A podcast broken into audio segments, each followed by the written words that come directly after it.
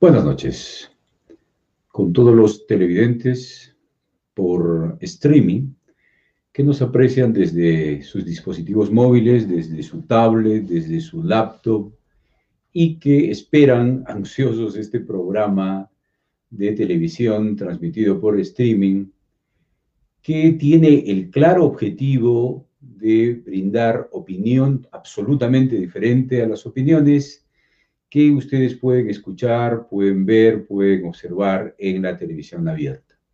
Este espacio es un espacio producido por el Frente Perú y el Frente Perú es una confluencia de hombres y mujeres de sensibilidad de izquierda que han llegado a, eh, a organizarse a, través de este Frente Perú con, la única, con el único objetivo de eh, formar este frente a través de dos objetivos. El primer objetivo es el cambio de la constitución, que creemos que es absolutamente necesaria eh, cambiar esta constitución, y el segundo objetivo, que es el cambio del modelo. El modelo económico es un modelo desastroso, como ya lo hemos venido demostrando alrededor de varios capítulos en este mismo programa, con algunas entrevistas que hemos estado haciendo a algunos personajes del eh, acontecer de la vida política nacional. Entonces, sin más preámbulo, creo que el día de hoy tenemos que presentar el programa eh, de, este, de esta semana, perdón, de, de hoy día, que es 27 de abril de 2021, tiene que ver fundamentalmente con analizar la estrategia de comunicación de las elecciones de segunda vuelta. Es decir, las elecciones, eh, perdón, el periodo este electoral que se ha aperturado después del resultado de primera vuelta y camino a la segunda vuelta. En este periodo hay una serie de eh, problemas, hay una serie de confrontaciones, hay una serie de terruqueos, como comentábamos el día de ayer, que se ponen de manifiesto en esta campaña electoral, en este periodo de campaña electoral. Lo que vamos a tratar de analizar el día de hoy es cómo es que nos ha ganado, ¿no? Le ha ganado a la, a la clase política, a los partidos políticos, a las organizaciones políticas, a las iniciativas políticas de toda la ya les ha ganado la coyuntura electoral sobre un problema fundamental que está atravesando hoy día el Perú. Un problema que definitivamente tiene que ser analizado, tiene que ser reflexionado, tiene que ser pensado, porque definitivamente sí es sentido el problema de la pandemia y los muertos que está generando la pandemia, las grandes y las graves consecuencias que está generando esta pandemia en el país. sabemos que es una pandemia que está afectando al mundo entero, a todos los países, eh, sin discriminación alguna. Sin embargo, en el país, en el Perú, la forma en que esté afectando es mucho más catastrófica. Como lo vamos a analizar a continuación y ustedes van a tener la información como para poder también contrastarla en las redes sociales, perdón, en el Internet, porque la información que nosotros tenemos no es una información escarbada, no es una información obtenida por algunos medios ocultos, misteriosos, definitivamente no. Pertenecen al dominio público donde ustedes pueden entrar al Google y desde el Google buscar la información que les vamos a este, pedir para que ustedes corroboren de lo que se trata. Por eso es que me voy a remitir rápidamente a la, al, al canal N ustedes saben que pertenece al grupo El Comercio y que el eh, Canal N tiene también una página web en el Internet y ahí tiene un dato específico sobre el coronavirus en el Perú. La cifra de fallecidos a causa de la pandemia subió, esto lo dice hace cuatro días, a 59 mil personas. Esta cifra la mantiene el Ministerio de Salud. El Ministerio de Salud dice que son 59 mil muertos. Reitero, el Ministerio de Salud sigue sosteniendo la cifra oficial del Ministerio de Salud y por lo tanto la cifra oficial del Ejecutivo Por lo tanto, la cifra oficial del Estado es que en el Perú hay 59 mil muertos. No hay más que 59 mil muertos.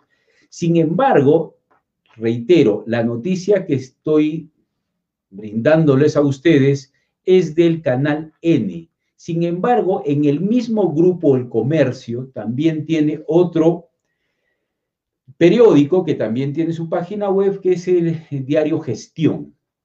Y en Gestión ustedes pueden encontrar eh, otra información absolutamente distinta, con el siguiente título, más de mil decesos diarios se produjeron en marzo por coronavirus, reporta el SINADEF. Es decir, si durante marzo hubo más de mil decesos diarios, no estamos hablando pues de 59 mil muertos, porque solamente en ese mes se han muerto, solamente en un mes sin, al día mil, quiere decir que durante todo el mes han muerto 30 mil. Y no creo que solo hayan muerto en marzo, ¿verdad? Entonces, en esta misma noticia del diario Gestión, que pertenece también al grupo El Comercio, ustedes pueden encontrar en el desarrollo de esta noticia que los muertos son mucho más. Dice a la letra, según el SINADEF, es decir, el Sistema Nacional de Defunciones, que registra tanto muertes confirmadas por coronavirus como de personas que murieron con síntomas de COVID-19, la pandemia ha dejado hasta la fecha 140 mil muertos fallecidos. Así lo revela el último reporte del Centro Nacional de Epidemiología, Prevención y Control de Enfermedades, CDC. Quiere decir que efectivamente hay una contradicción entre los muertos que dice que hay el Ministerio de Salud en la cifra oficial de 59 mil muertos aproximadamente en estos últimos días, lo ha dicho, frente a esta data que refiere el diario Gestión, que serían 140 mil muertos. Entonces, ¿de qué estamos hablando? Estamos hablando de una grave diferencia entre una cifra oficial y la cifra del Sistema Nacional de Defunciones. 140 mil muertos frente a 59 mil muertos. Sin embargo, hemos tratado de contrastar esta información y hemos encontrado que hay opiniones divergentes con respecto a la cantidad de muertos que hay en el país y hemos, nos hemos dado de narices con que se trata de un desastre catastrófico lo que está viviendo el Perú. El peor por lejos en todo el planeta, parece que hay 4.800 muertos por millón, reitero, 4.800 muertos por millón, es decir, tres veces más que la cifra que maneja el Brasil. Otros pueden tener sus conteos, como los de SINADEF o peor aún, los del Ministerio de Salud, que pareciera que están escondiendo algo, porque si esto fuera cierto, de 4.800 muertos por millón, estamos hablando de 153.000 muertos 600. ¿Qué quiere decir esto?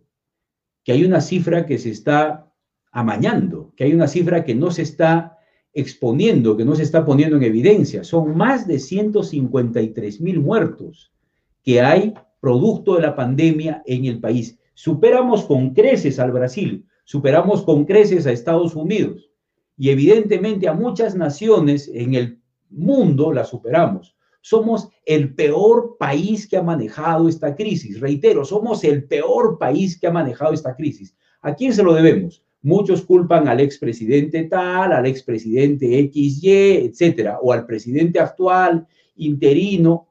Sin embargo, no, debemos ser claros y sinceros. ¿A quién se debe cargar esta cantidad de muertos? Estos más de 150 mil muertos que tenemos en el país. ¿A quién se los vamos a cargar? Definitivamente, a quien tenemos que cargarle estos muertos es al neoliberalismo. ¿Quién impone el neoliberalismo en el Perú? Alberto Fujimori Fujimori, el dictador, el déspota, el tirano, que ahora está sentenciado por crímenes de lesa humanidad. ¿A través de qué mecanismo impone en el Perú el neoliberalismo este señor, este dictador? ¿A través de qué mecanismo impone el neoliberalismo? A través de la constitución impuesta en 1993, en plena dictadura. Ese fue el mecanismo para implementar en el país el neoliberalismo, que ahora es el causante de esta cantidad enorme de muertes. Entonces, ¿quién es el responsable de estas muertes? Reitero, pues la Constitución, en primer lugar, el modelo económico neoliberal y la familia Fujimori. La familia Fujimori. Estos son los grandes responsables de esta enorme cantidad de muertos que tenemos en el país. Más de 153 mil muertos y siguen muriendo. Y siguen aumentando los muertos. En las redes sociales viene circulando una serie de hechos que nos recuerdan la dictadura del Fujimorismo, que acontecieron hace más o menos 20 o 30 años. Estos acontecimientos sucedieron en el país, sí, ocurrieron, acaecieron, no son teorías, no, no, no, no, no son elucubraciones, no son conjeturas, son evidencias flagrantes de lo que la dictadura hizo en el país, la dictadura fujimorista hizo en el país.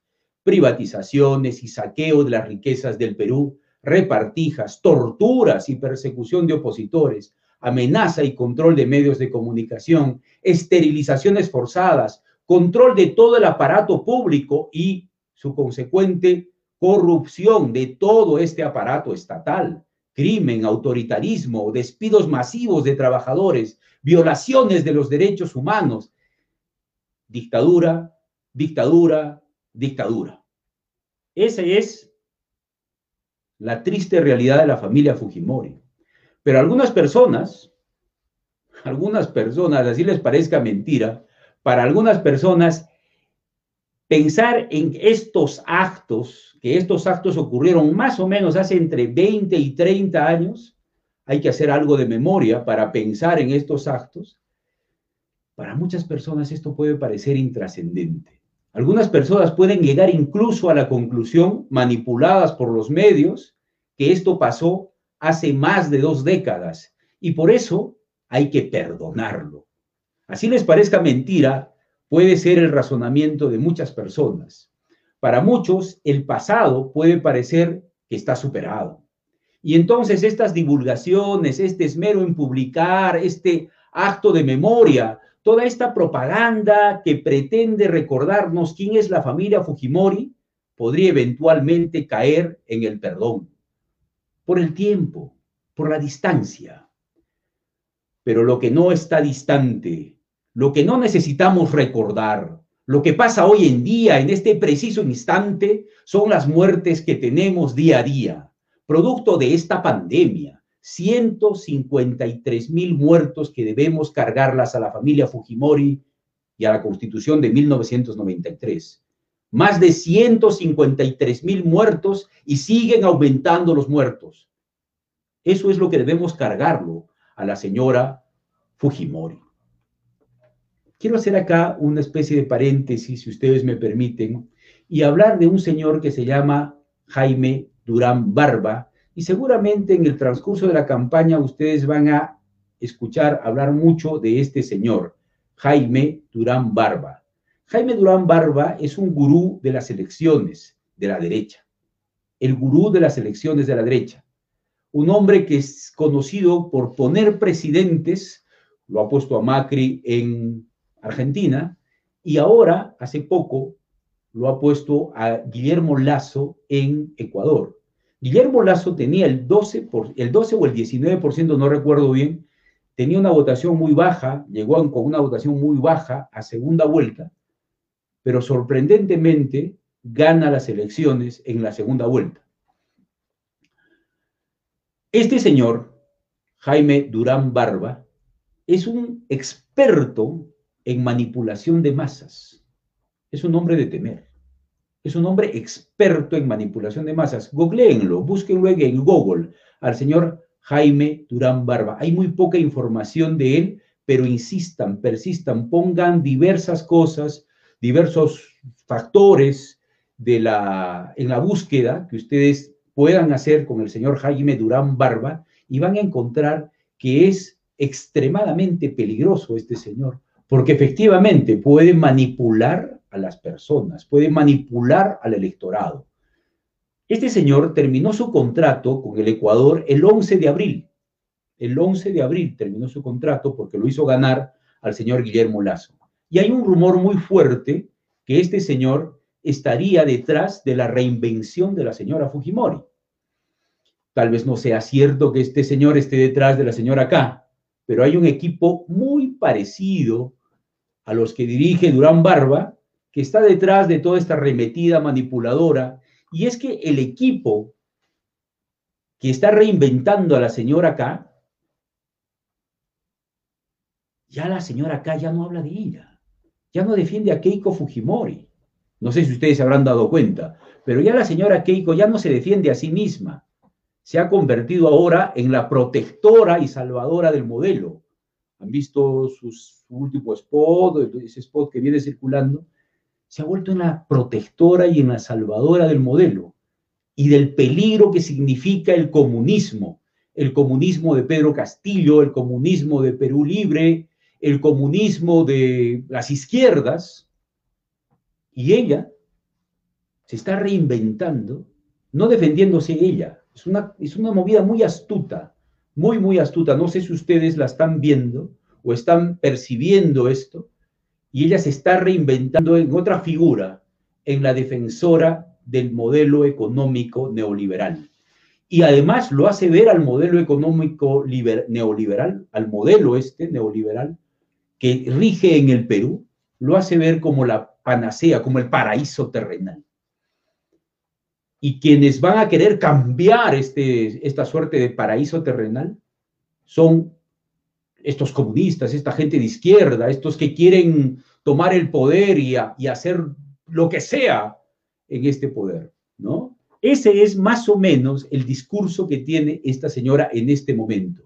Con esto, con esta estrategia, tratan de desacreditar no solamente la candidatura de Pedro Castillo, sino también tratan de manchar, denigrar, estigmatizar a toda la izquierda en general, a todo el movimiento progresista, a todo ese sentimiento y toda esa sensibilidad que niega este modelo, que reniega de este modelo, que se resiste a aceptar que este modelo sea el modelo último, el modelo ejemplar. Y otra vez nos acusan de que somos lo peor. Los que estamos en contra del modelo debemos ser estigmatizados. Eso es lo que dice la señora Keiko. Pero esta señora Keiko, detrás de esa señora Keiko, probablemente decíamos que puede estar el acto manipulador de este señor Durán Barba y de su equipo, que está tratando de construir una narrativa de miedo y de terror. Reitero, está tratando de construir una narrativa de miedo y de terror está queriendo imponer a la gente, manipulando a las personas, el miedo y el terror de la izquierda. Una narrativa que construyen, que están construyendo estos equipos de manipulación. La señora K, en esta segunda vuelta, ha desnudado su verdadera careta de defensora del modelo, de este modelo, de este modelo que ha matado a más de 153 mil peruanos a los vecinos, a tus vecinos, a tus amigos, a tus familiares, cercanos, no cercanos, lejanos. A esos ha matado este modelo. 153 mil muertos que ya hay, más de 153 mil muertos que ya hay en el país. Pero la manipulación continúa. Los memes que llaman al golpe, las amenazas fascistas que convocan a eliminar de raíz el comunismo en el Perú, las conductas más antidemocráticas y salvajemente intolerantes se están poniendo de moda. No se sabe si es o no obra de este señor, de este artífice llamado Jaime Durán Barba. Pero parte del método de manipulación que suele utilizar este personaje y que lo ha utilizado en Argentina, que lo ha utilizado en el Ecuador y en otros lugares más, y su equipo, tiene un equipo que también hace, elabora este tipo de artimañas, es hacerle, e, e, esto consiste fundamentalmente, estas artimañas de este señor, consiste fundamentalmente en hacerle perder la criticidad al electorado. Reitero, todas las artimañas que arma este señor Durán Barba y compañía con su equipo están orientadas hacerle perder la criticidad al electorado, con estratagemas como las de llenar de propaganda los medios, las redes, inundar de memes sin sentido, bulos, mentiras, amenazas, y mezclar toda esta ensalada de memes, de noticias, de bulos, de fake news, de noticias falsas, mezclarlas con las que sí tienen sentido. ¿Cuál es la pretensión? Reitero, que el electorado pierda la criticidad, crear y administrar el caos para su propio beneficio, porque en esta superabundancia de propaganda a favor, en contra, reitero, parte del objetivo es promover que esta superabundancia de propaganda origine la pérdida de criticidad del elector, la pérdida de criticidad del electorado.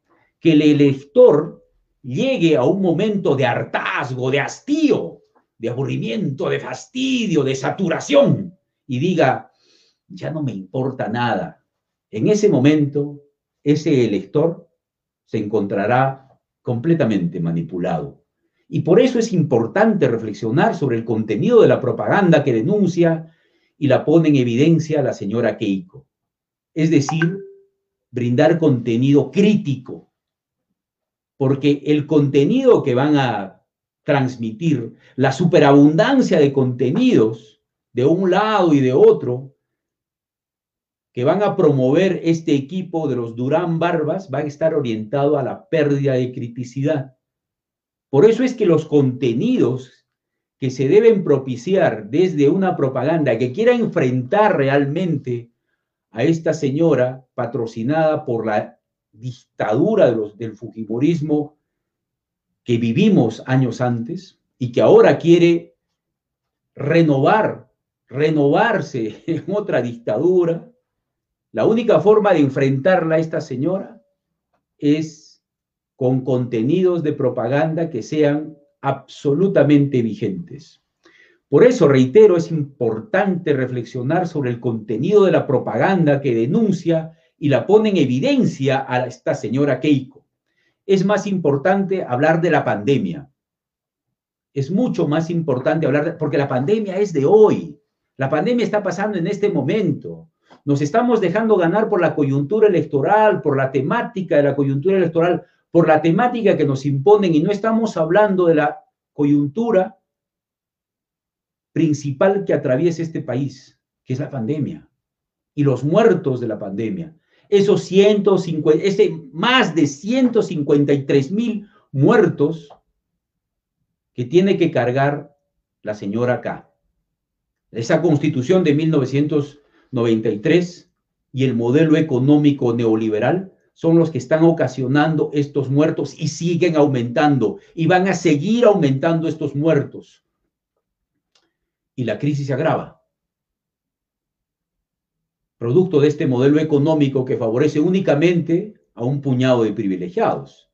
Ustedes lo han visto, lo han visto al señor López Aliaga. ¿Quién es el señor López Aliaga? Es uno de esos privilegiados, pues. Es uno de esos favorecidos por la dictadura del señor Fujimori que vendió en Afer y se la regaló, se la concesionó, se la dio al señor López Aliaga. Ustedes han visto ahí. Esa es la verdadera narrativa que tenemos que recrear. Ese es el modelo que favorece, ese modelo neoliberal favorece solamente a unos pocos privilegiados, no a las, a las grandes mayorías. No, no, no, a las grandes mayorías, a las grandes mayorías las vota a la calle, a que se las vean, a que se las arreglen. Sálvese quien pueda. Y por eso en ese sálvese quien pueda han muerto 153 mil muertos hasta ahora y más. Y van a seguir aumentando esa cantidad de muertos. Es muy importante debatir, hacer que las personas todas, que el electorado en general, que los jóvenes, las mujeres y todas las conciencias de este país alcancen a entender cuál es la consecuencia más nefasta de este modelo económico muertos y más muertos. ¿Quién en esta pandemia no ha enterrado muertos? Les decía. Familiares cercanos, familiares lejanos, amigos, conocidos, vecinos, amigos del Facebook. amigos de antaño, todos hemos enterrado muertos y estos muertos son responsabilidad de la constitución fujimorista y de este modelo fujimorista. 153 mil muertos y aumentan todos los días. Esa es la culpa que tiene que cargar hoy el Fujimorismo, que el Fujimorismo debe asumir esa derrota que hemos sufrido en la salud. ¿Para qué quiere la señora subir al gobierno? ¿Para remediar este problema, para administrar, para solucionar la crisis sanitaria? No. Tiene su propia agenda. Ustedes lo saben. Ustedes lo saben. Y desde mi punto de vista particular, yo creo que la agenda principal que tenemos que tener nosotros es responsabilizarla a esta señora, poner en agenda eso. Esa debe ser nuestra principal agenda política, nuestra principal agenda electoral. Debe ser que esta señora se responsabilice de esos 153 mil muertos, de todos los problemas graves que está acarreando esta crisis económica, que es la más grande que hemos sufrido probablemente en toda la historia del Perú, pero además, comparado con otras crisis de otros países, es la peor. La crisis que tenemos nosotros, la crisis que vamos a vivir, que estamos viviendo y que vamos a vivir nosotros, es la peor crisis comparativamente hablando, con respecto a otros países, la peor crisis mundial, la que tenemos en el Perú. Esa crisis, ¿quién la va a solucionar? ¿La va a solucionar la señora Keiko? Eh, no, no, no, ella es la causante de esta crisis. Entiéndanlo bien. Y por eso es que vamos a nosotros insistir, persistir en este programa de televisión por streaming para probarles a ustedes por qué nos mantenemos en nuestros cuatro de afirmar que esos 153 mil muertos y que siguen aumentando se los debemos, debemos responsabilizar a la señora Keiko, debemos cargarlos a la familia Fujimori, y no solamente a la familia Fujimori, sino a todo aquel que defienda este modelo injusto, que defienda el modelo neoliberal. Todos ellos son responsables de estas muertes en los debates políticos de hoy tal parece que la pandemia no existe. No sé si ya se habrán dado cuenta, todos los debates de ahora parece que no existiera, ya no existiera, ya hemos superado la pandemia. Y los muertos siguen. Y todos los días mueren personas. Todos los días mueren personas. Por eso, en el manifiesto del Frente Perú, dice a la letra, y leo, la pandemia se ha convertido en el gran plebiscito del modelo neoliberal en el Perú y el mundo. Ha desnudado la absoluta incapacidad del Estado y los privados para atender las urgencias de la población en salud, educación, trabajo, alimentación, vivienda y seguridad, que hoy dependen completamente de que haya o no dinero para comprarlas en el mercado. Los millones de pobres carecen de recursos, por eso sobre ellos se abate en misericordia el hambre, la pobreza y la muerte. La pandemia se ha convertido en el, en el gran plebiscito del modelo neoliberal. Eso dice el manifiesto del Frente Perú. Reitero, la pandemia se ha convertido en el gran plebiscito, plebiscito del modelo neoliberal. ¿Qué quiere decir? Que el modelo liberal ya no da más, ya no da más. Este modelo ya no da más los más de 153 mil muertos en la pandemia son responsabilidad del modelo, de la constitución y del Fujimorismo, de la señora Keiko. Esa es la verdad de hoy. Es nuestro deber ponerlo en evidencia flagrante. Eso, eso que estamos afirmando en este programa. Los muertos que hay en el Perú se los debemos a la señora Fujimori. Con eso terminamos el programa de hoy, un programa bastante corto, solo nos ha llevado 30 minutos decir esta gran verdad, pero espero que ustedes entiendan de qué se trata llevar esto y hacer y ponerlo en agenda pública, ponerlo en agenda en redes sociales, ponerlo en agenda del día a día de la conversación Este es, creo, me parece, el principal elemento de juicio que todo ciudadano peruano consciente debe manejar. Mañana tenemos un programa muy especial porque mañana tenemos, nos ha aceptado felizmente, eh, ya confirmado en todo caso, que mañana vamos a tener la presencia de Héctor Béjar, el sociólogo, abogado, Héctor Béjar, mañana va a estar con nosotros en el programa a partir de las 8 de la noche. Entonces los esperamos el día de mañana todos ustedes con un programa muy especial, porque Héctor seguramente también va a decir parte de estas cosas que nosotros hemos ido desarrollando acá y seguramente lo va a decir con la lucidez que él siempre tiene en sus entrevistas, en sus escritos, en sus manifestaciones. Los esperamos el día de mañana a las 8 en su programa Frente al Perú. Buenas noches.